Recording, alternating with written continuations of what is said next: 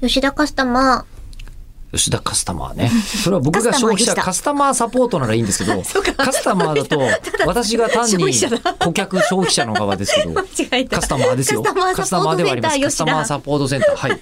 えー、スターエクスプレスさんからのご相談です。はい。あのね、この方もちょっとあの、はしょらせていただくんですけど、うあの、中村父が、えー、そもそもガラケーだったっけえ、ピッチだっああ、けこみのたい間なか。けてたね。そう、んところから、あの、始まったじゃないですか。はいはいはいちなみに父、放送されたこと未だ知りません。 は気づいてない。はい気づいてな いか。い。で、そのことに関して、あのーまあ、番号ってこういう風にできてるんですよっていう解説をくださってるんです。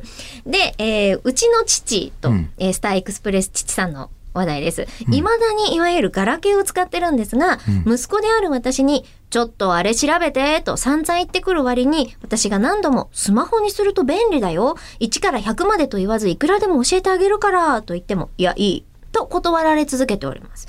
なんかいい方法ってないもんですかねとうー。ん。やっぱり息子さんの立場からすると、スマホにしてくれた方がいいのに、って思ってると。隠しちゃえば。あ、ガラケーをなんというサポート方法ガロガラケーから SIM だけ勝手に抜いて、あ、まず抜いておいて。まあ、抜いてっていうか勝手に機種変更しちゃう とか、できないかな。おじゃあお父さんがやっぱ寝てる好きですかねお父さんが寝てる隙にガラケーを手放す時っていつなんだろう私トイレにも持ってくんですよ。ガラケーをうん。あ、ガラケーっていうか、あスマホねを。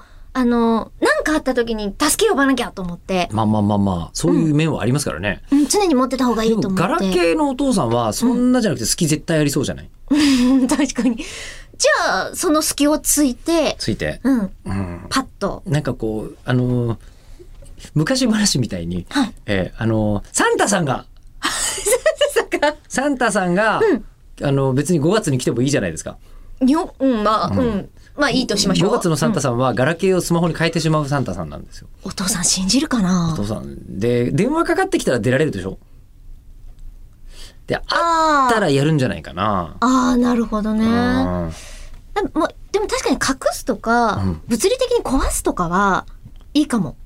壊すは壊すはやりすぎな気がしますけどでもまでもほら、隠すだと本人が悪者になるじゃないですか。で、データとか実は全部ちゃんとバックアップしてあげた状態で、うっかり不慮の事故で壊れたっていう風になれば、あごめんごめんごめん、親父、ほんと、ほんとすまない。か、買うからさ、っていう方向で親孝行のふりをするっていうのはどうですか父の日近いし。